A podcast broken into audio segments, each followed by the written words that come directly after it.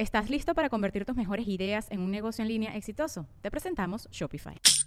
Tal vez no lo sabías, pero nuestro podcast More Than Mamis es un negocio. Y lo comenzamos, por supuesto, para desahogarnos y hablar sobre la maternidad, no para convertirnos en expertas de ventas y del e-commerce. Así que sí, necesitábamos ayuda para vender nuestro merch y poner en marcha nuestra tienda. Por eso estamos tan contentas de usar Shopify. Regístrate con tan solo un dólar por mes en shopify.com barra sonoro, todo en minúsculas. Ve a shopify.com barra sonoro para llevar tu negocio al siguiente nivel. Shopify.com barra sonoro. With everyone fighting for attention, how can your business stand out and connect with customers? Easy.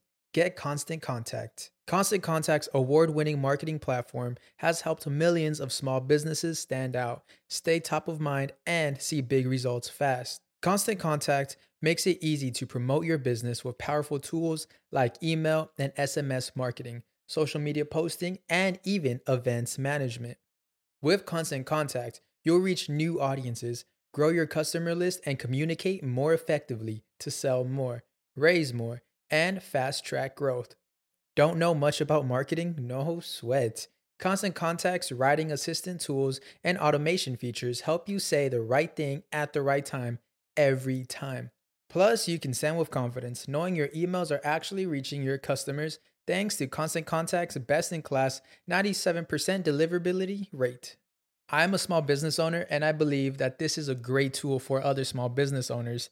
In small businesses, you need to create a team. And if you're starting by yourself, Constant Contact can be the team that you need. Tackle any challenge with Constant Contact's expert live customer support. Plus, everything's backed by the 30 day money back guarantee. So get going and start growing your business today with a free trial at constantcontact.com. Just go to constantcontact.com right now. Constant Contact, helping the small stand tall. ConstantContact.com.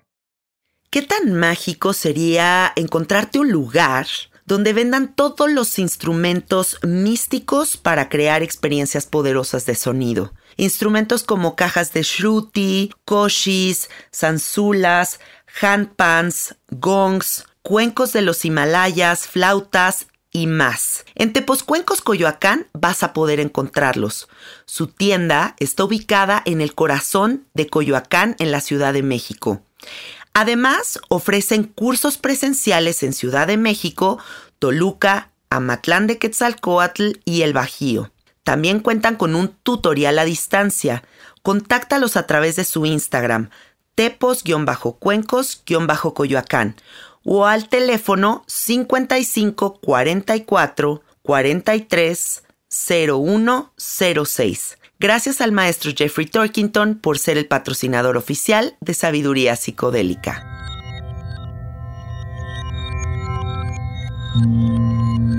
Estás escuchando Sabiduría Psicodélica por Janina Tomasini. Hola, hola amiguitos, ¿cómo están? Bienvenidos al episodio 160 de Sabiduría Psicodélica.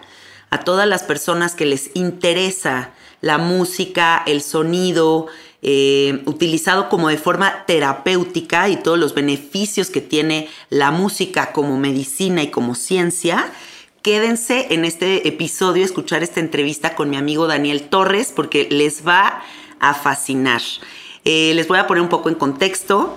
En la pandemia, eh, mi marido y yo quisimos aprender cantos polifónicos y una amiga nos refirió con un maestro que nos dijo que cantaba hermoso y que nos iba a empezar a enseñar a hacer unos sonidos con la boca tipo delfín ballena galáctica. y así fue, conectamos con Daniel y así empezamos a practicar un poco de eso y nos hicimos amiguitos y ahora aquí está en el podcast. ¿Cómo estás, Daniel? No, hombre, Yani, pues un gustazo, un gustazo. Este, gracias por la invitación. Em, pues sí, es, es increíble pensar en que la música nos una, ¿no? Porque a final de cuentas lo que nos atrajo fue como el interés de necesito aprender una nueva técnica o quiero aprender una nueva técnica de la voz como para poder eh, reconocer otros colores de la expresión vocal. Em, y bueno, nada, este, estoy muy contento de estar aquí. Realmente estoy muy, muy contento. Un poquito nervioso, pero. Ay, ahorita te vas aflojando, no te preocupes, qué chingón. Bueno, que nos platique un poco, Daniel, cómo empezaste este camino, cómo empezaste, cómo llegaste a la música. Em, cuéntales a todos qué haces, en qué trip andas. Bien, bueno, pues soy de entrada, soy músico, estudié en la Escuela Superior de Música, de ahí es la amiga en común que nos contactó con Ah, Freddy órale. contigo. Este, y soy músico, compositor, guitarrista, cantante y estudié la licenciatura de, en musicoterapia en la Facultad de Medicina en Buenos Aires, Argentina, en la Universidad del Salvador.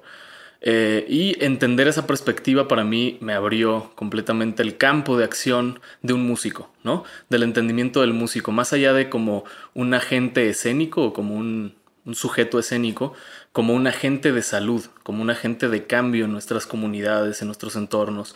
Pensar que la música, más allá de este impacto escénico súper importante, emocional de la escena, eh, más allá de eso, también podemos llevar la música como una experiencia que facilite procesos de bienestar, que, facil- que facilite procesos cognitivos, de neurorehabilitación, de neuroestimulación, incluso hasta de prevención, ¿no? Eh, entonces, ese es un poquito como mi perfil. Soy músico, compositor, tengo mi proyecto musical, que en algún momento seguramente vamos a hablarlo. Sí. Y, este, y doy terapias, eh, trabajo con personas con- que presentan daño neurológico. Entonces lo que hago es eh, rehabilitar mediante dinámicas o eh, metodologías musicales, rehabilitar cuestiones del lenguaje, de la motricidad en pacientes con daño neurológico. Trabajo con niños con autismo que tienen problemas de comunicación y a través de dinámicas musicales se estimula la intención comunicativa en los niños a través del juego musical. Y también trabajo con pacientes que tienen algún tipo de eh, daño en cuerdas vocales, ¿no? Wow, me encanta, porque aquí estás mezclando la música, que ya de por sí es como una de las cosas más importantes de la vida de creo que casi todos los humanos, pero cuando tiene este sabor de la intención y el servicio se convierte en otra cosa, ¿no? O sea, cuando logramos mezclar esos dos mundos fascinantes y ponerlos eh, en una misma experiencia, creo que puede llegar a ser de un nivel de transformación impresionante. Eh, sé que ahora estás también en la UNAM, ¿no? Cuéntanos también un poquito de Sí, eso. bueno, justo antes de pandemia, en el 2019, eh, pues eh, tenía en común a una, una conocida musicoterapeuta holandesa que estaba en México, dando un curso temporal en, en- en la universidad, en la UNAM, en la Facultad de Música, y a ella le ofrecen el, el cargo de coordinación de un taller de musicoterapia.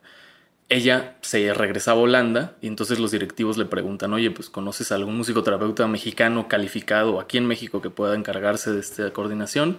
Y bueno, ahí se ponen en contacto conmigo y a partir de ese momento empiezo a trabajar en este taller de musicoterapia en el cual eh, la población con la que trabajamos población con algún tipo de condición de discapacidad, presenta algún tipo de alteración en su desarrollo y eh, es justamente es el uso de dinámicas musicales para favorecer la comunicación, la expresión, el lenguaje, la emocionalidad, la motricidad. ¿no?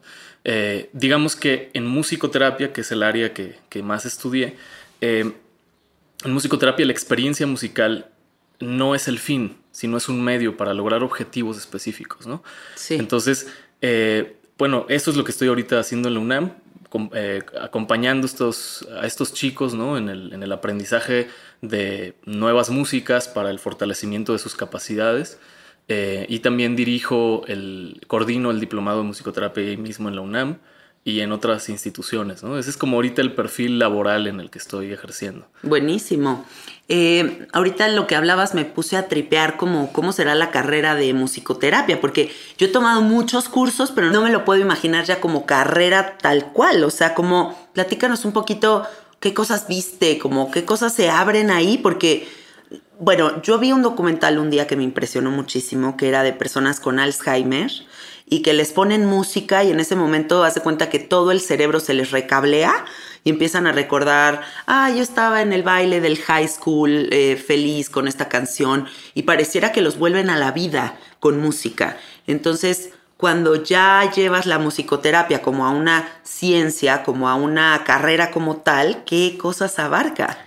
Sí, no, no, no es increíble. Y te refieres al documental de Vivos por Dentro, ¿no? Ese, Increíble, ese. increíble, que lo pueden encontrar en YouTube, ¿no? En Sí, qué bueno que te acordaste el nombre porque yo soy malísima para Forma parte de, digamos, de estos materiales que uso para dar clase, ¿no? Ah, Como voy a buenísimo. especificar así como, a ver, la música estimula al cerebro emocional, ¿no? No vamos a llamarle al cerebro este, izquierdo o derecho, digamos que eh, no existe un parcelamiento de conocimiento, o sea, no es, como, ah, digamos que el área del lenguaje está en el hemisferio izquierdo y solamente el hemisferio izquierdo se dedica a eso, sino que hay una interconectividad completa. Con la música lo que pasa, y ahorita voy a decirte lo de la carrera, ¿no? Que es súper interesante, es un viajezote. Eh, pero lo que pasa con la música es que no solamente estimula un área en específico, sino que activa toda la corteza cerebral y todo el sistema límbico hipotalámico y, pues todo eso impacta en nuestras sensaciones, en nuestras percepciones, en nuestras vivencias, ¿no? ¿no? Bueno, el caso es que a mí lo que me atrae de la carrera, de la carrera de musicoterapia, es que está dentro de la facultad de medicina. Entonces es como eh, si un músico de repente entra a un mundo médico, ¿no? A donde abajo estaba la morgue, donde el maestro Alejandro Usandizaga, un argentino así con, con un, este, creo que había tenido polio, ¿no? cojeaba el, señor así. Y bajábamos a la morgue y era como, y bueno, aquí acaba de llegar este cuerpo y le ponía un nombre, Martita, aquí acaba de llegar, vamos a abrir. Y, entonces mostraba el cerebro de, de, bueno, de cuerpos que llegan a las morgues. Eh, y mostraba el cerebro y era increíble como observar las áreas involucradas, por ejemplo, en la marcha, las áreas involucradas en la autopercepción de uno mismo, las áreas involucradas en el lenguaje, en la audición, ¿no? Entonces, observar cómo en, un, en una masa corporal puede, puede albergar todo, una identidad, toda una... Una esponja ahí. Una esponja, que, exactamente, una esponja completamente, ¿no? Pero a lo que voy, lo que, lo que es súper atrapante de esta formación es que estás estudiando musicoterapia en una facultad de medicina donde te exponen, o más bien no es que te expongan, te, te ponen a prueba sobre conocimientos médicos. O sea, uno como musicoterapeuta egresado de esa carrera, tienes que tener conocimientos médicos, de fisiología, de neuropatologías, de anatomía, de psicología. Eh, o sea, teníamos que estudiar el DSM-5, ¿no? El, en ese momento era el DSM-4, es un manual diagnóstico de enfermedades mentales, ¿no? Entonces, tenías que estudiar eso para poder tener un conocimiento de cuando te llegue una persona con un diagnóstico específico, ¿no? Como, no sé, Tourette, como síndrome de Angelman, eh, qué sé yo, ¿no? Entonces, es muy interesante eh, tener esta perspectiva un poco más integral, ¿no? Sobre el conocimiento de la música transversalizado con el, con el conocimiento de la medicina, de la salud, ¿no? Qué fusión tan cabrona. Imagínate que hubiera una, una carrera que mezclara herbolaria, medicina y música. Ya sería de que el futuro del chamanismo. Exactamente. O sea, que también el alópata tuviera toda esta visión eh, espiritual multidimensional que, adquiere tanto el músico como el herbolario. Así es, así es. Yo creo que justamente es eso, es pensar en cómo hemos evolucionado como especie. Hay un gran libro que se llama, que es de un antropólogo, eh, que se llama él se llama Steven Mitten y el libro se llama Los neandertales cantaban rap. Y es justamente esta explicación. No, no, sin la neta. El tipo además te lo, te lo explica así súper cagado de la risa, ¿no? Y es increíble ver eh, cómo, realmente es una necesidad creada. Incluso existen como teorías que avalan que la música es previa al lenguaje.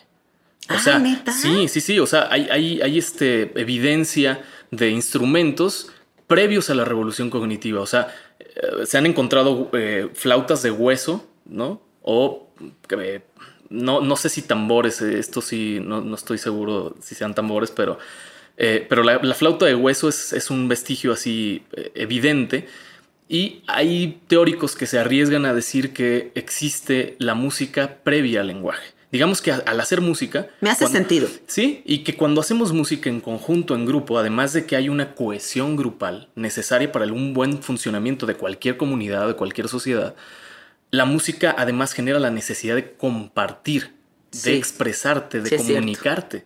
Entonces, es muy distinto un grupo que no pasa por una dinámica de cohesión grupal a un grupo que sí pasa por esas, dinámicas. ¿no? Entonces, existen neurólogos, neurocientíficos increíbles como Robert Satorre, como Daniel, eh, Daniel Levitín, como Isabel Pérez, que hablan acerca de las, las similitudes del cerebro musical con las del cerebro del lenguaje. ¿no? El lenguaje expresa, comunica y la música también. Entonces, digo, es, es, un campo súper rico, ¿no? Que ahorita estamos, eh, como yo como musicoterapeuta, más a nivel clínico, investigando, indagando sobre todas estas, eh, estos beneficios que tiene la música en el, más allá de la escena, como lo decía, más allá de un teatro, de tocar en, acercarte al hospital, trabajar en una clínica, llevando música, los beneficios son increíbles, ¿no? Y esto sigue hacia arriba, o sea, se siguen descubriendo cosas tan interesantes como esto que te comentaba hace rato fuera del aire, que era como hay núcleos vinculados a la motivación y la recompensa, como el núcleo accumbens, que está vinculado a, yo me motivo y hay una recompensa por esa motivación cuando hago música. Y es de las pocas actividades que activan estos núcleos, el núcleo accumbens y el núcleo caudado, que el núcleo caudado es el involucrado en la, en la generación de memorias afectivas, emocionales. Y esto segrega dopamina. Y la dopamina es beneficiosa. Exactamente. Entonces, digamos que esto sería un poquito como la arquitectura, ¿no? Teórica de los fundamentos de la, de la musicoterapia, del pensar a la experiencia musical no como una finalidad, sino como un medio para lograr objetivos específicos. Y esto que tú bien decías hace ratito, o sea, cómo realmente estamos aquí para, para funcionar mejor como comunidades, para generar nuevas y mejores sociedades, donde entendamos que la experiencia artística musical, corporal, pictórica, es fundante de la salud en, todos nosotros, ¿no? Entonces, si un entorno y si una comunidad se encuentra bien, va a repercutir, ¿no? Positivamente. Y bueno, también pienso aquí como la importancia del arte en la vida, ¿no? O sea, como conectarse con esa gracia divina, con volverse ese canal manifestador que logra atraer toda esa belleza aquí a la tierra, ¿no? Y creo que eso es lo que, en lo que nos convertimos cuando estamos haciendo música. Me gustaría que me cuentes qué experimentas tú cuando estás cantando, qué experimentas tú cuando estás componiendo. Yo siento siempre que estoy cantando que, que es la meditación más profunda que puedo experimentar. O sea, para mí el sentarme en silencio a meditar no tiene el poder que tiene el canto. ¿no? O sea, cuando yo canto, de verdad me voy. Y cuando canto más bonito de todo es cuando no pienso. Cuando no estoy en el juicio, pero ¿qué estoy haciendo? Pero, o sea, desconectas una parte y pum, estás ahí arriba. Eh, incluso lo siento como psicodélico. ¿Qué sientes tú? ¿Qué experimentas y qué sabes sobre lo que nos pasa a nivel fisiológico cuando estamos en esos estados? Mira, hasta la representación podría ser eh, completamente, bueno, fisiológica. La respuesta ahorita que te voy a dar es completamente fisiológica. Eh, como una experiencia musical puede trascender a tal grado de llegar al inconsciente y reflejarse en el sueño. A mí me pasa eso. O sea, cuando yo estaba en Buenos Aires viviendo solo, yo llegué a un departamento donde había un piano, tenía N cantidad de discos increíbles porque la que me estaba rentando era una maestra que yo tuve ah, eh, de musicoterapia increíble, una hippie así tremenda, ¿no? Gran musicoterapeuta, gran profesional, gran pianista. Yo tenía piano en el departamento, tenía eh, una colección de discos de Pat Metheny, de Pedro Aznar, de Charlie García, de X cantidad de músicos folclóricos de Argentina. Y era un estímulo para mí, era llegar a otro mundo. Haz de cuenta que como lo que está buscando ahorita llegar, el que está buscando llegar a Marte, ¿no? Llegar a otro mundo para mí significó ir a Buenos Aires, más allá incluso de estudiar la carrera, que ya era una bomba, ¿no? Pero llegar a Buenos Aires para mí fue como abrir un nuevo canal de percepción, de escucha sobre otras músicas, otros acentos, otras identidades. Y en ese momento fue donde comencé a practicar el canto polifónico, ¿no?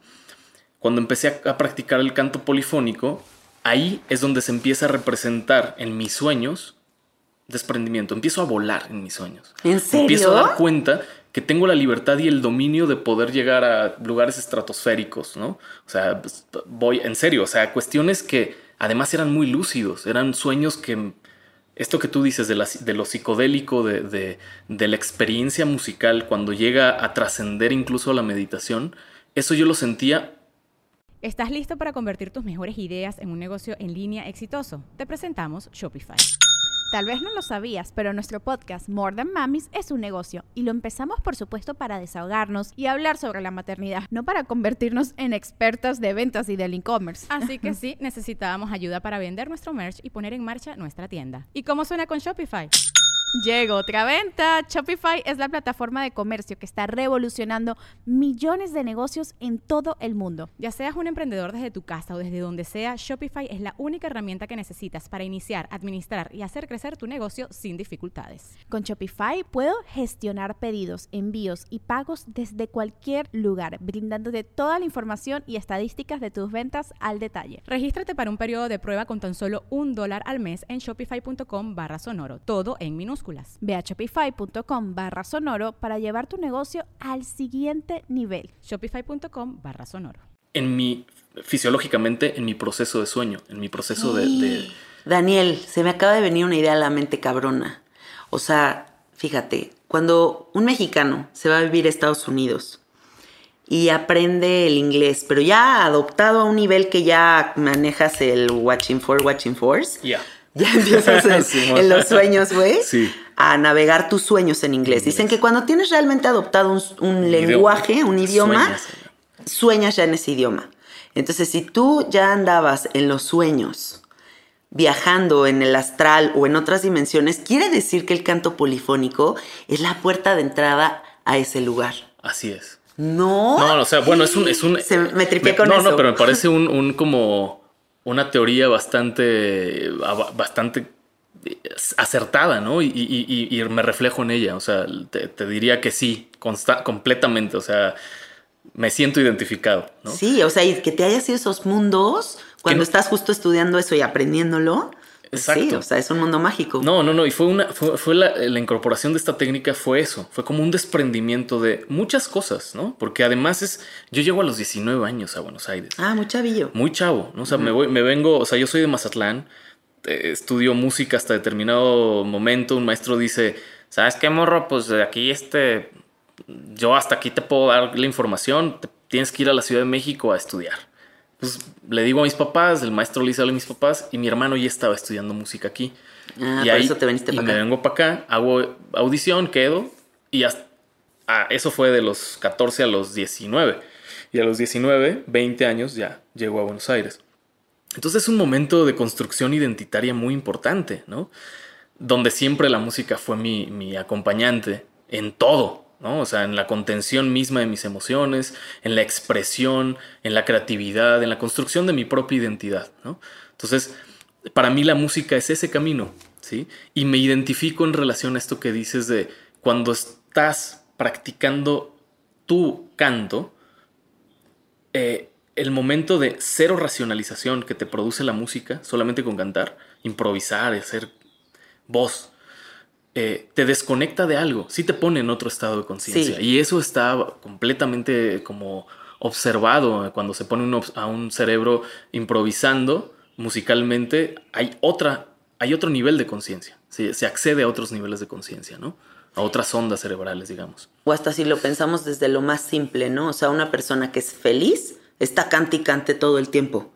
Y una persona que a lo mejor y se desconecta un rato de la felicidad es una persona que no canta para nada, ¿no? O sea, sí se nota como esa alegría que se manifiesta a través del canto.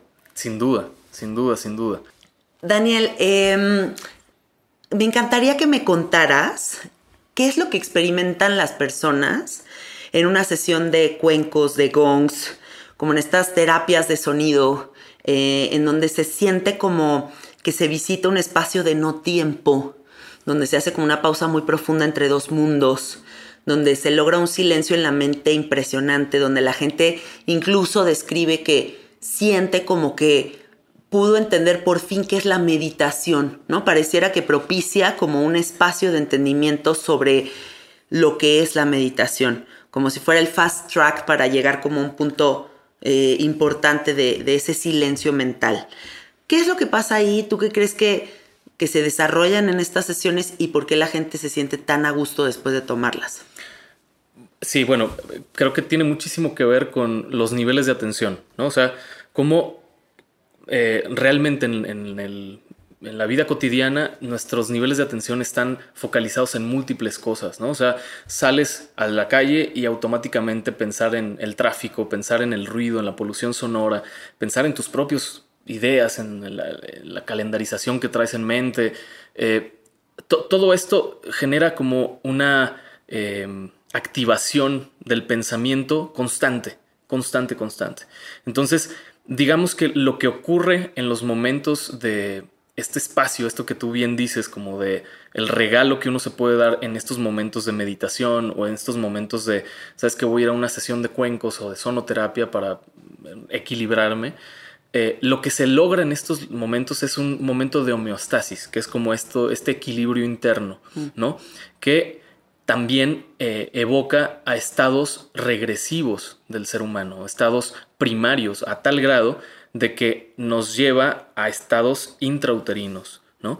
Digamos que lo primero que, se desarrolla, como lo primero que desarrollamos, uno de los primeros sentidos que desarrollamos en el proceso intrauterino es el, auditivo. Entonces, tú puedes escuchar, pues un, feto en el proceso intrauterino puede estar escuchando el ladrido del perro, de, la voz de su hermanito, la voz de la mamá, la voz del papá, y es lo que le da sentido, ¿no? Es de los primeros sostenes afectivos el sonido.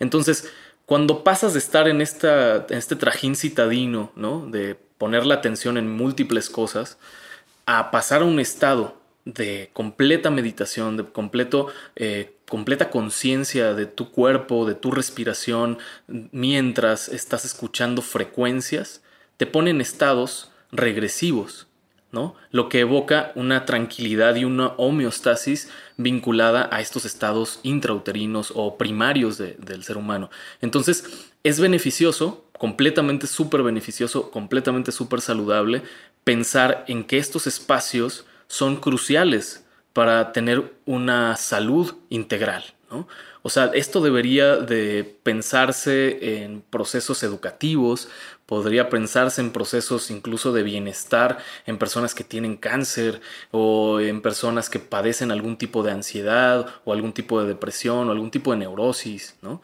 Es súper importante entonces evaluar y medir cuáles son los beneficios de estas, de estas acciones, de este tipo de terapias eh, con cuencos y con gongs y con la voz misma, ¿no? Eh, sí. Em, dijiste algo bien curioso, ¿no? Como esta parte donde eh, lo primero que se desarrolla en el humano es el oído. Y también curiosamente es lo último que se va. ¿No? O sea, cuando morimos dicen que todavía el oído prevalece como otras 12 o 24 horas. Y que por eso en muchos rituales se hacía música en los funerales. En, esta, en el velamiento había como músicos y cantos y, como una cierta dirección para saber hacia dónde va el espíritu, ¿no? Y ahora hemos como optado porque los funerales sean estos lugares como muy solemnes, silenciosos, hostiles, y no, debemos de olvidar que lo último que se va es el oído. Completamente. Entonces imagínense la importancia, ¿no? De eso. Ahora, hablabas ahorita como de este caos eh, citadino, ¿no? Y, y como todos los ruidos, los estímulos con los que vivimos. Yo traigo un diálogo muy firme con relación a la importancia del silencio. Y lo hablo mucho en mi podcast y se lo comparto a todos mis amigos. Yo creo que estamos muy, muy, muy, muy mal de normalizar tanto ruido en la ciudad. Que haya tantas bocinas vendiendo cosas, pero el gas, pero el agua, pero el fierro viejo que venda, pero el tamal oaxaqueño, pero, o sea, son demasiados sonidos aconteciendo por día. ¿Qué está perdiendo el humano al desconectarse del silencio. Es súper importante este, este punto porque creo que eh, digamos que la música significa la organización de sonidos o texturas, timbres, frecuencias, la organización de eso. Y cuando salimos al mundo real, a la, ciudad, ¿no? en este caos eh, de polución sonora, eh, obviamente lo que hay es pérdida de un sentido. ¿no?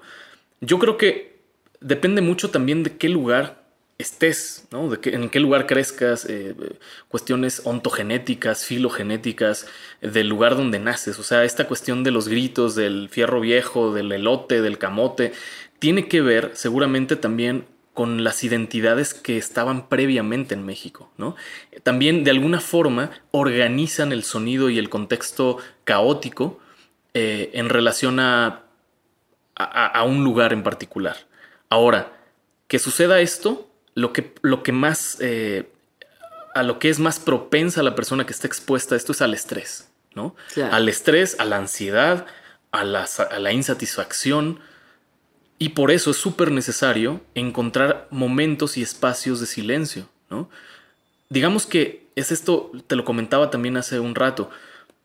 La música, el pensamiento actúa en, en presencia y en ausencia, ¿no? O sea, ¿a qué voy con esto? Hay un, un trabajo que se hizo en España con parkinsonianos, con personas con Parkinson, que lo que tienen es algo que se llama marcha atáxica, ¿no? Como marcha con temblor. Se les puso en un primer momento, se les dijo camina y rodea un obstáculo y continúa la línea, ¿no? La persona pues lo hizo con marcha atáxica, con temblor, eh, rodeó el obstáculo con mucho problema y siguió adelante. En el segundo tiempo se le puso música, una marcha. Pam.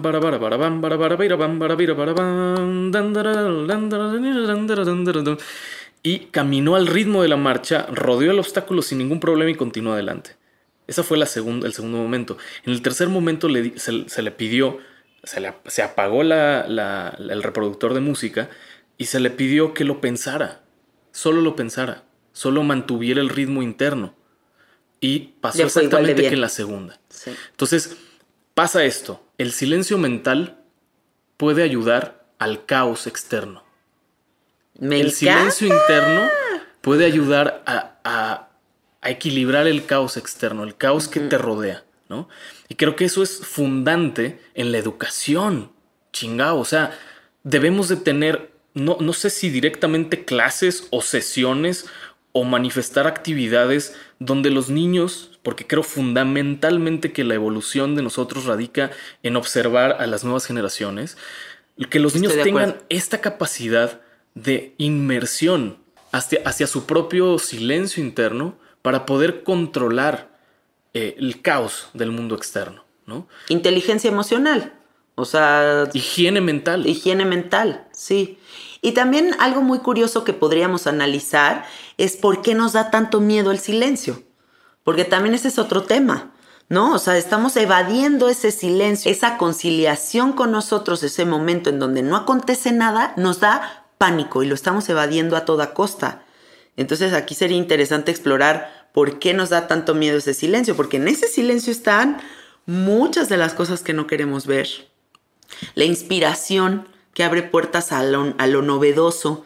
Y aunque ustedes no lo crean, hay mucha gente que no se quiere adentrar en lo novedoso, ¿no? Eh, no sé, o sea, pienso en millones de cosas, pero de verdad yo creo que sí le tenemos mucho miedo al silencio. Sí, porque como bien dices, nos lleva o nos igual nos retrotrae a estados de confusión mental, ¿no? Porque justamente es como no, no habito este lugar continuamente, no me es eh, no me es conocido el lugar del silencio y por supuesto que lo pongo en una zona de lo desconocido y de lo y de lo que tengo que evitar, ¿no? Y creo que el camino de la música, el camino del, del sonido, propicia a que generes un silencio interno, porque sin el silencio tampoco hay música, ¿no? Una vez fui a un, a un concierto de unos músicos de Medio Oriente que vinieron aquí a presentarse al, al claustro de Sor Juana, increíble. Presentaron un instrumento que se llamaba urucúngolo. ¿Urucúngolo? Urucúngolo Órale el nombre. que era como merimbaos circulares, así. Bueno, el caso es que estaba todo eso. Había un citarista, había un tipo que hacía canto polifónico, un tablista, etcétera. Un- un- una belleza de, de puesta en escena y de música. Los tipos estuvieron como 15 minutos, ya la gente estaba en, las butacas y estuvieron como 15, si no es que más minutos, pues, afinando según ellos, ¿no? Entonces, pues se escuchaba una afinación constante, un sonido constante, ¿no? Entonces pues, todos pensábamos que ya había empezado o que estaban afinando, entonces escuchaban como vociferaciones de la gente, musitaciones de la gente que estaba en el público, y alguien se acerca y dice, por favor, guarden silencio, ¿no? Entonces, pues obviamente empieza a gu- a guardar silencio el público, la gente, los músicos siguen tocando esta cuestión como de una cuestión más espectral, ¿no? Sonoramente hablando. Y en ese momento, alguien, ter- bueno, termina los músicos de hacer eso y dice, ustedes creen que ya habíamos empezado, pero en realidad lo que estamos haciendo, obviamente traducido, ¿no? Pero lo que estamos haciendo es afinarlos. Porque ustedes no están, o sea, en, en Occidente no estamos acostumbrados a el tiempo de de afinación ¿no? musical a su calibración eh, de tono. ¿no? Claro, salen los músicos y ya están los instrumentos afinados y entran a Así tocar es. directamente. Pero me hace mucho sentido esto que dices, o sea, como hay que afinar también a la gente, hay que ponerla en la misma frecuencia. Así es. Si Eh, no, cal- capaz que la receptividad no, no es la, misma. Completamente. Ay, ya, se- ya se te trepó el gato. Pero es increíble, pues, esto que estás diciendo de, de- de la importancia realmente del silencio, ¿no? De, de que sí nos lleva a estados creativos. Y justamente al desconocerlos por cuestiones de entorno, familiares, etcétera, siempre hay muchísimas cosas con las que cargamos. Y eso es algo que todos tenemos que aceptar y afrontar. Porque eh, si estamos ahí es por algo. Si estamos ahí es justamente para crecer y trascender eso, ¿no? Tener la incapacidad no significa que no sea capaz. O sea, concebir yo que tengo una incapacidad no significa que no sea capaz de hacerlo. O sea, yo convivo con esto cuando veo a un paciente o un chico que tiene parálisis cerebral, que no se puede mover de la mejor manera, que no puede eh, organizar su discurso en el lenguaje, pero que de repente cuando construimos una canción se va feliz y se va contento y bajan los niveles de ansiedad y bajan los niveles de estrés y está más lúcido y más feliz, como bien lo decías hace rato, ¿no? Una persona que canta es una persona que manifiesta su felicidad.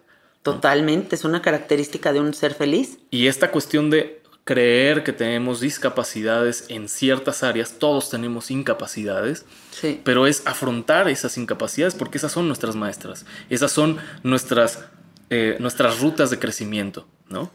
Yo eh, estos últimos días he estado lidiando mucho con la burocracia, ¿no? He tenido que involucrarme No, con procesos burocráticos y con números que yo no entiendo un carajo, ¿no? Y entonces realmente me siento incapaz, o sea, no tengo la habilidad para conectar con ese tipo de cosas, pero tengo otras cualidades.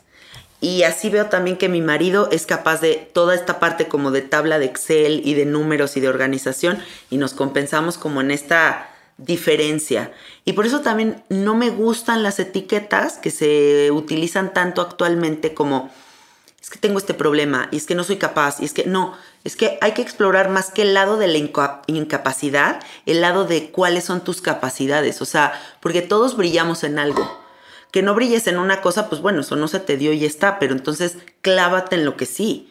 O sea, enfoca tu atención en lo que sí eres habilidoso y en lo que realmente como que puedes abrir esas puertas y se te da fácilmente que el, en fijarte nada más en esto no es no soy capaz. Yo creo que eso es importante que lo, Sí, que lo tomen sin en duda, cuenta. sin duda. Sí, la construcción de la identidad, ¿no? En base a, a- a- a- a las capacidades de cada quien.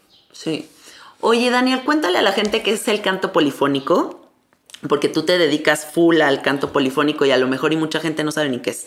Claro, bueno, el canto polifónico, así a, a- a grandes rasgos, es como la posibilidad que tiene una sola persona de hacer dos voces al mismo tiempo. O sea, mantener una nota pedal, que sería una nota más grave, y escuchar arriba como una nota de, que viene de, no sé, de- del mundo mental, ¿no? Es una nota muy aguda, ¿no? Eh, es una técnica eh, de origen asiática, es de una zona que se llama Tuba en Mongolia, o sea, Asia Central, donde pues es milenaria esta técnica, llevan pues, muchísimos, muchísimos, muchísimas generaciones haciendo esta técnica y tiene fines tanto ritualísticos como fines estéticos, ¿no? Eh, hay una película increíble sobre Gudriev que, donde se ve esta técnica, ¿no? Es muy interesante. Y bueno, pues suena, suena como si estuvieras en otro, en otro mundo. ¿no? Ya lo dije, delfín ballena galáctica. Completamente, delfín ballena galáctica. Incluso hemos. delfín ballena galáctica de Mongolia. de- exactamente, es como. Tiene que ser de esa región, si no, no, no le sale, ¿no? Sí, sí, sí. Y atrae, atrae a los, a los animales, atrae, genera, genera respuestas interesantes en los animales. Me consta. bueno, o sea, para la gente que no sepa, el canto polifónico suena como, como estos soniditos que son como... Ale, ale. Sí, que es como, este es el gutural, ¿no? Porque supuestamente hay como siete técnicas distintas de canto polifónico. A ver, enséñaselas. Voy a hacer tres, como para hacerlo más Órale, va, va, va, como gráfico, porque hacer siete, pues nos vamos a llevar aquí. Sí, porque yo aquí haciéndole de que yo... "Güey". Entonces es como.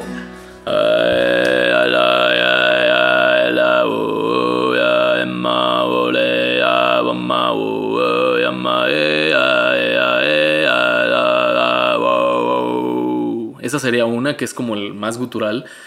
Hay otra que es canto polifónico cerrado, donde no abro la boca y solamente suena el armónico adentro, A ver. moviendo la lengua.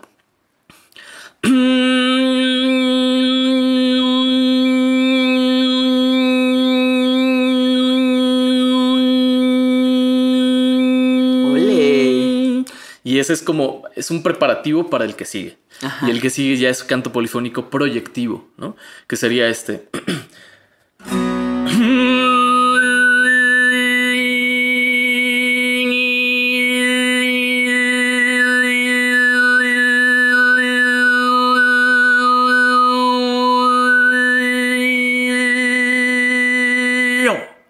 ¡Wow! Oye, para toda la gente que nos está escuchando, no crean que Daniel está haciendo esos soniditos y al lado tiene un silbatito. Justo esas cositas que suenan como clic, clic, clic, clic, clic, clic, están saliendo de su boca. Porque pareciera, ¿no? Parece si no te están viendo en vivo, sí, sí. piensan que tal vez tú estás nada más haciendo como ah, y al lado hay un chiflidito, pero no, o sea, todo está saliendo al mismo tiempo de su boca. Yo he tratado de practicar los cantos polifónicos que tú me has enseñado, pero algo que me impresiona mucho es que si ahorita yo lo trato de hacer, no me sale, pero cuando lo hago con la caja de Shruti, salen perfectamente. ¿Por qué? ¿Qué pasa ahí? ¿Qué fenómeno sucede? ¿Es como que la voz se alinea con la nota o qué sucede? Digamos que es como tener un, un- como un instrumento de contención, ¿no? O sea, yo por ejemplo utilizo la guitarra afinada igual una afinación abierta, ¿no? Y esto me da cierta seguridad en la práctica. Dejo de pensar en, en la nota pedal que sería esta.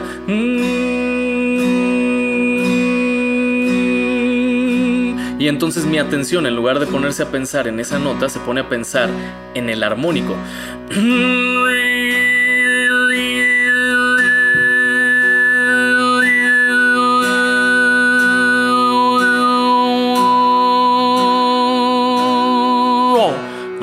Entonces, tu atención, y tiene que ver con esto de lo que veníamos hablando antes, ¿no? Como los niveles de atención que la música te provee, ¿no? O sea, desarrollas otros niveles de atención. con Es impresionante. técnica. Cañón. Cuando yo he cantado en ceremonias de honguitos, Ajá. las personas me dicen, es que te trepas en las notas. O sea, como que te alineas, te afinas con las notas y estás haciendo el mismito sonido que la caja de Shruti.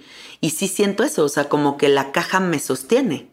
Así es. Que si lo hiciera así sin la caja no me sale igual. Qué impresionante cómo nos alineamos, ¿no? Y mm, un día explorando como estas teorías de, de terapia de sonido, leía que siempre la nota más grande jala a la más débil.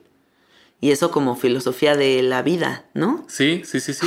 Y en este caso, digamos que la. Exactamente, completamente. Y yo creo que sí es eh, como algo que se atrae, ¿no? Como, como esta filosofía de vida llevándolo a, a la práctica vital diaria. Eh, en la música también sucede como los instrumentos te dan una seguridad. O sea, cuando conoces el instrumento, cuando dominas el, el- el arte del sonido, te da una seguridad y sobre esa construyes tu propio discurso creativo, ¿no? Entonces, por eso sí la música es una gran herramienta para desarrollar habilidades creativas propias. La música, el dibujo, la danza, ¿no? El Hacer arte. El arte. la Es que eso debería ser un compromiso de vida. O sea, no puede ser que vengas como humano a la faz de la tierra y que tengas la posibilidad de hacer arte y no lo, Y no lo hagas, no lo sí. practiques o no lo Claro. hagas. O sea, ¿por qué?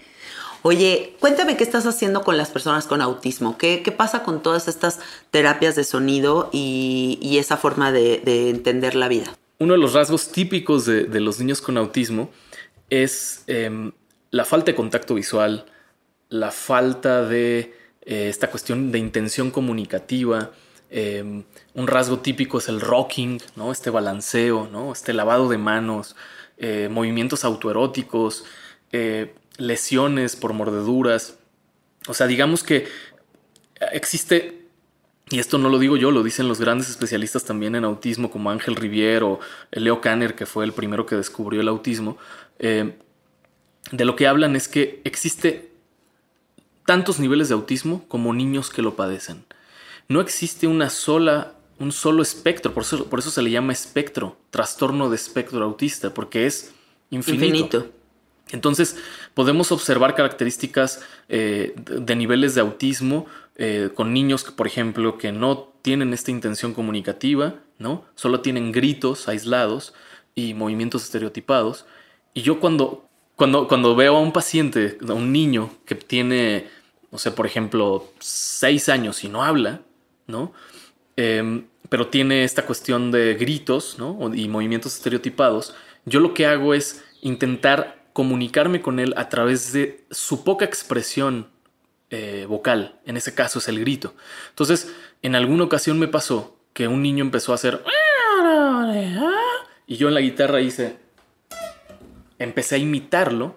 En lugar de yo imitarlo con mi voz, empecé a imitarlo con la guitarra. El niño fue automáticamente con la guitarra a jugar y a tocar con ella. Eso ya es intención comunicativa. O sea, es un espacio lúdico. Cuando uno trabaja con niños, independientemente de la estructura eh, como diagnóstica que llegue a tener, tienes que jugar, te tienes que tirar al suelo, tienes que tener la capacidad de convertirte en niño, profesionalmente hablando, ¿no? Y poder eh, acceder a los niveles de comunicación, sea cual sea, de cada niño. ¿no? Y me refiero al grito, me refiero a las palmas, me refiero a vocales, me refiero a nombres, eh, me refiero incluso a su propia música. En musicoterapia hay algo que hacemos que se llama historia vital sonoro musical. Entonces lo que hacemos es preguntar, indagar con los familiares cuál es la música que escucha el niño en casa, eh, cuál es la música que escuchaba en el embarazo la mamá, cuál es la música que actualmente le gusta, cuál es la música que le disgusta, cuáles son los sonidos que le atraen, cuáles son los instrumentos más atractivos. O sea, abrimos el mundo musical de la persona, o sea, nos ponemos a indagar cuál es ese mundo musical y sobre estas herramientas construir un plan de tratamiento.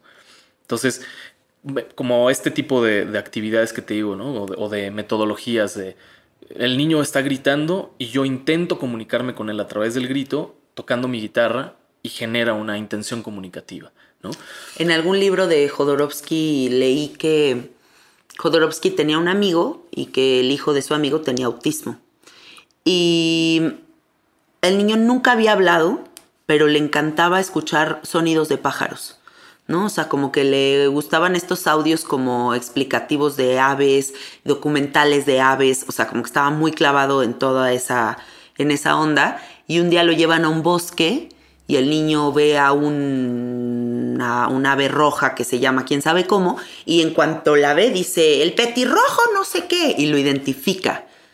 Y en ese momento habla por primera vez el niño, ¿no? Y la asociación entre esos dos mundos fue el sonido de un pájaro. Completamente. Y, hay algo bien interesante que tiene que ver con los islotes de conocimiento, ¿no? O sea, todos tenemos capacidades distintas, como lo veníamos hablando antes también. Eh, en, una persona con autismo o en una persona con síndrome de, sí, síndrome de Asperger, eh, lo que tienen ellos son como desarrollan sus capacidades en base a islotes de conocimiento. Esto que, que dijiste, que acabas de decir en relación a, al niño que tenía como este conocimiento sobre aves, si a este niño se le, se le saca de esa área y se le pone a socializar, se le borra la capacidad de socializar porque su interés cerebral está vinculado con un área específica, nada más. He tenido pacientes, literal, Jan, que eh, un paciente con, con Asperger, un niño de 5 años, que tú le preguntabas, ¿qué, ¿qué día de la semana fue el 17 de enero del 1912? ¿no? Y el niño decía, miércoles. Tenía una capacidad aritmética. ¡Wow! A tal grado increíble de que es eso, o sea, es a lo que voy. Desarrollan islotes de conocimiento de una manera muy brillante, pero por otro lado les cuesta socializar o les cuesta hablar, ¿no? Y a lo mejor entonces sería interesante explorar esas puertas de entrada, ¿no? O sea, si al niño le gustan los pájaros y por ahí podría yo llegarle y por ahí podría conectarme con él, pues entonces como aprovechar esas esas puertas que abren o esos intereses que tienen para conectarlos con otras cosas. Completamente, completamente. Es como justamente... En este historial que dices que hacen. De saber qué escucha, qué le gusta, qué... Exactamente, completamente. O sea, todos los gustos. Es como eh, reconocer cuál es la identidad de él, ¿no? Porque es súper válida. No importa qué diagnóstico tenga, no importa cuál sea la estructura psíquica que tenga. Sí.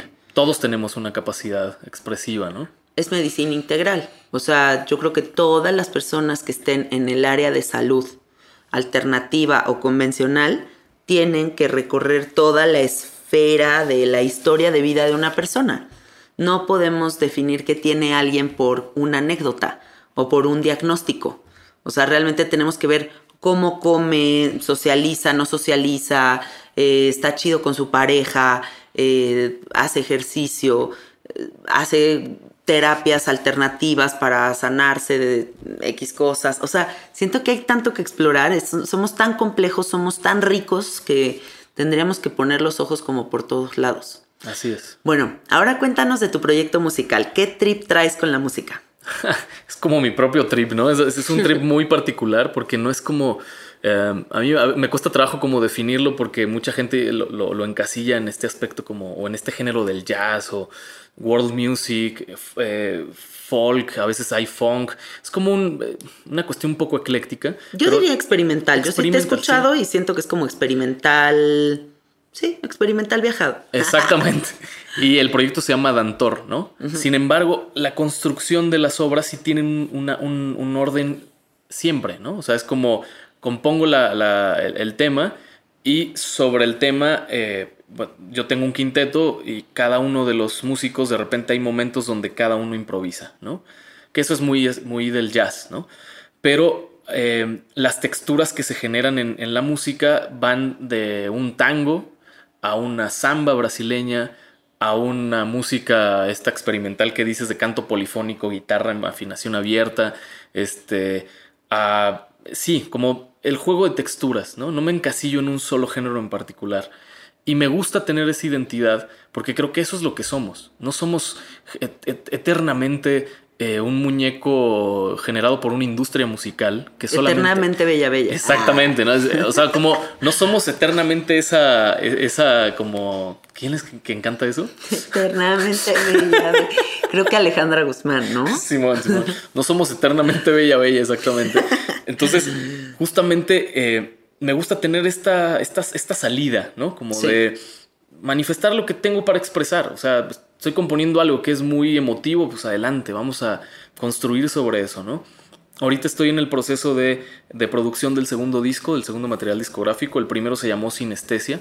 En el primero pueden escuchar el canto polifónico junto con toda una banda. Eh, para quienes conocen a los músicos en México, eh, está Aaron Cruz en el contrabajo, eh, Hernán Hedge en la batería en el primer disco, Emanuel Chopi Cisneros, etc. Y ahorita pues tengo otro, otro equipo, ¿no? Somos un quinteto. ¿Cómo se llama este nuevo disco? Este nuevo disco se llama Olas Altas. O las altas, me encanta el o nombre. Las altas. Y es un, es uno de los nombres, es un nombre de los temas que tengo en el, en el, en este disco. ¿Y dónde lo pueden escuchar? ¿Lo pueden escuchar en Spotify? Sí, el, el, de, el de, ahora está, te digo, estoy en plena producción, eh, estamos en, terminando mezcla, va a pasar al máster y calculo que en el transcurso del mes de abril va a estar listo. Tenemos presentaciones en abril, eh, después te comparto la información. Sí, por favor, claro, yo lo comparto para que la gente te vaya a visitar. Eh, debe de ser lo más complejo que exista grabar jazz, ¿no? Bueno, tocar jazz. O sea, yo lo siento tan disonante y a la vez tan armónico. ¿Cómo se logra ese pedo? Sí, el otro, se me hace muy sofisticado. El otro día que te compartí algo, que les compartí algo, me acuerdo que dijiste eso, es como disonante, pero está organizado. ¿Cómo, cómo le hacen, no? ¿Cómo le hacen? Para que todos se conecten y hagan una melodía. Sí, e, es, un proceso y te digo por eso mismo, es como un proceso de aprendizaje de un idioma, ¿no? O sea, y creo que cada músico tiene un idioma distinto para compartir y eso es lo que a mí me pasa con mi música, ¿no? Entonces yo lo que hago es, eh, compongo, les comparto a los músicos, hacemos las partituras y sobre eso ya hay una estructura. Entonces no siempre va a sonar igual y eso es lo mágico y lo interesante y lo hermoso de la música que a mí me atrae, que no siempre suena igual, ¿no? O sea, podemos replicarlo que, para que suene igual, pero cuando hacemos conciertos en vivo intentamos como que conectarnos con el momento, ¿no? O sea, es como un jam ahí que se arma y que cada uno tiene su... Ajá, ah, pero con una estructura. O sea, digamos que es una estructura canción, pero sin letra, ¿no? Entonces, si tú buscas y, reproduces Gobish, que es uno de los temas, en Spotify, buscas un video en YouTube y este, buscas algo en, en Vimeo, encuentras que el tema igual tiene la misma estructura, pero los solos de en medio son distintos. Ah, o sea, son como happenings, o sea, como sucesos que ahí los tienes y se, desaparecen y nunca más vuelven a ser iguales. Sí, e, e, y eso es lo, digamos que eso es lo mágico justamente de, esta, de esta propuesta. Eh, y bueno, es, sí, o sea, es un proyecto que, con el que tuvimos la posibilidad de irnos a Brasil antes de que viniera la pandemia, justo en el 2019. Fuimos a tocar a, Río de Janeiro, a Sao Paulo, a Florianópolis, a Camboriú. Eh, tocamos en lugares muy, muy icónicos de la escena del jazz a nivel mundial, como el Blue Note en Sao Paulo, en eh, festivales compartiendo con gente muy, pues muy interesante. Y la respuesta de la gente en Brasil era, la gente bailaba, la gente respondía súper lindo, ¿no? Y después fuimos a Buenos Aires, tocamos ahí, ¿no? Entonces, eh, la proyección que más, a, donde más respuesta hemos tenido es, eh, digamos, en México lo hemos tenido, pero ha sido más en, en otras partes del mundo, ¿no? Y a lo mejor y sí, aquí tal vez el jazz no está tan, tan comprendido, tan adoptado. Ojalá y lo adoptáramos más, porque sí es una experiencia. Sí, sí, sí, sí. Sí. Bueno, amiguitos, después de platicar del proyecto musical de Daniel, a mí me encantaría que lo escuchen. Así que aquí está, con su guitarra, con su sasa, compartiendo para ustedes. Tómense un momentito, siéntense y escuchen.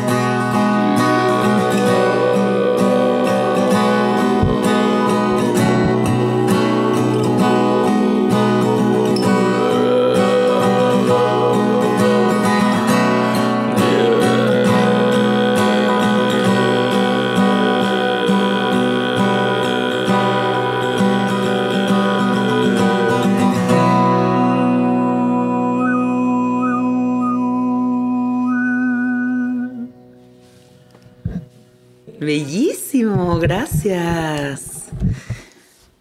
Me quedan varias conclusiones de este episodio. Em, por un lado, reconocer que las artes son una vía de sanación. Me parece que la expresión artística es igual a liberación, es igual a contención, es igual a reconocer nuestros superpoderes, nuestros dones. Creo que muchas veces nos estamos rompiendo la cabeza para encontrar una solución para nuestra enfermedad física, mental, y las respuestas son mucho más sencillas de lo que parece, ¿no? A lo mejor y no es la medicina, pero el tratamiento, pero es música, es amor, es planta, es medicina alternativa, o sea, creo que podemos encontrar grandes respuestas en cosas mucho más sencillas y mucho más amorosas que van de la mano del arte. ¿Tú qué conclusiones tienes de todo esto? Sin duda, creo que eh, me quedaría con esto que construimos juntos de... Em, que este desarrollo del silencio interno, que muchas veces el arte te lleva a ese silencio interno, eh, sea la contraposición del mundo externo, caótico, ¿no? O sea, encontrar gracias a las artes o gracias al camino de la música, de esto que nombraste hace ratito, eh, como encontrar el equilibrio entre mi propio bienestar y el bienestar colectivo, ¿no? Entonces, es realmente para mí esto que acaban de escuchar, pues bueno, soy yo. Más, más yo no puede haber, ¿no? No puedo estar más encuerado ante ustedes. Exactamente. Y creo que eso es importante, llegar a ese punto, ¿no? Como de, eh, de alguna forma, sí, estar desnudo de tu identidad, de, tu, de lo que eres, compartiendo este, este flash creativo, este flash cósmico musical que se genera gracias a la técnica y a la guitarra con afinación abierta, ¿no? Entonces, bueno, pues quiero agradecerte Jan, realmente por la invitación. Y es un placer, un placer haber formado parte de... Del retiro también. Qué divino estuvo. estuvo increíble. Estuvo increíble. el que se viene. Gracias, gracias por darte el tiempo de venir aquí a la casa para platicar. Gracias por tu amistad, gracias por tu música, por tus cantos. Eh, que, que el universo bendiga todos tus proyectos, que de verdad siempre te vaya muy bien porque estás en el camino del servicio y estás haciendo algo hermoso por la humanidad y eso tiene que tener sus frutos. ¿eh? Dile a la gente cómo se conectan contigo. Bueno, pueden eh, encontrarme en Instagram, en redes sociales como arroba dantor-music, en Instagram y en Facebook también. Y en YouTube pueden encontrarme como Dantor Sinestesia. Eh, y bueno, esas son las redes para, para que puedan escuchar un poco de lo, de lo que hago y saber sobre más del, de, la área de musicoterapia también. Sí, claro, toda la gente que tenga también interés en estas terapias, me parece buenísimo que te contacten y que vean qué onda para saber más. El centro, perdón, se me olvidó eso, el Centro Mexicano de Musicoterapia, que también está como arroba Centro Mexicano de Musicoterapia. Eh, y bueno, eh, esas serían ya ahora sí las redes completas. Buenísimo, muy bien. Bueno, amiguitos, nos escuchamos la próxima semana. Ya saben, compartan el episodio, apoyen este proyecto y me encuentran en el Instagram como Cassette Art y el Instagram de nuestro estudio que es arroba soy gratitud estudio. Oye, el arroba ya ni se usa decir, ¿verdad? Muy retro yo. Bueno, ya, o sea, soy gratitud estudio, ¿ok?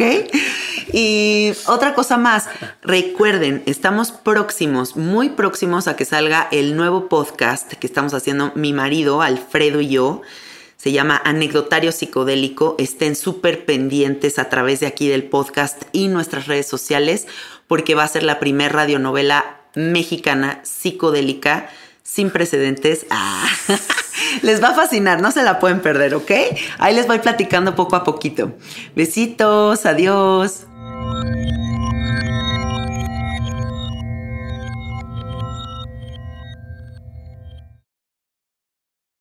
¿Estás listo para convertir tus mejores ideas en un negocio en línea exitoso? Te presentamos Shopify. Tal vez no lo sabías, pero nuestro podcast More Than Mamis es un negocio y lo empezamos por supuesto para desahogarnos y hablar sobre la maternidad, no para convertirnos en expertas de ventas y del e-commerce. Así que sí, necesitábamos ayuda para vender nuestro merch y poner en marcha nuestra tienda. ¿Y cómo suena con Shopify? Llegó otra venta. Shopify es la plataforma de comercio que está revolucionando millones de negocios en todo el mundo. Ya seas un emprendedor desde tu casa o desde donde sea, Shopify es la única herramienta que necesitas para iniciar, administrar y hacer crecer tu negocio sin dificultades. Con Shopify puedo gestionar pedidos, envíos y pagos desde cualquier lugar, brindándote toda la información y estadísticas de tus ventas al detalle. Regístrate para un periodo de prueba con tan solo un dólar al mes en shopify.com barra sonoro, todo en minúsculas Ve a shopify.com barra sonoro para llevar tu negocio al siguiente nivel. Shopify.com barra sonoro. Okay, round two. Name something that's not boring. laundry? Ooh, a book club. Computer solitaire, huh? Ah. Sorry, we were looking for Chumba Casino. That's right. ChumbaCasino.com has over 100 casino style games. Join today and play for free for your chance to redeem some serious prizes. ChumbaCasino.com. No purchase necessary. Full prohibited by law. 18 plus terms and conditions apply. See website for details.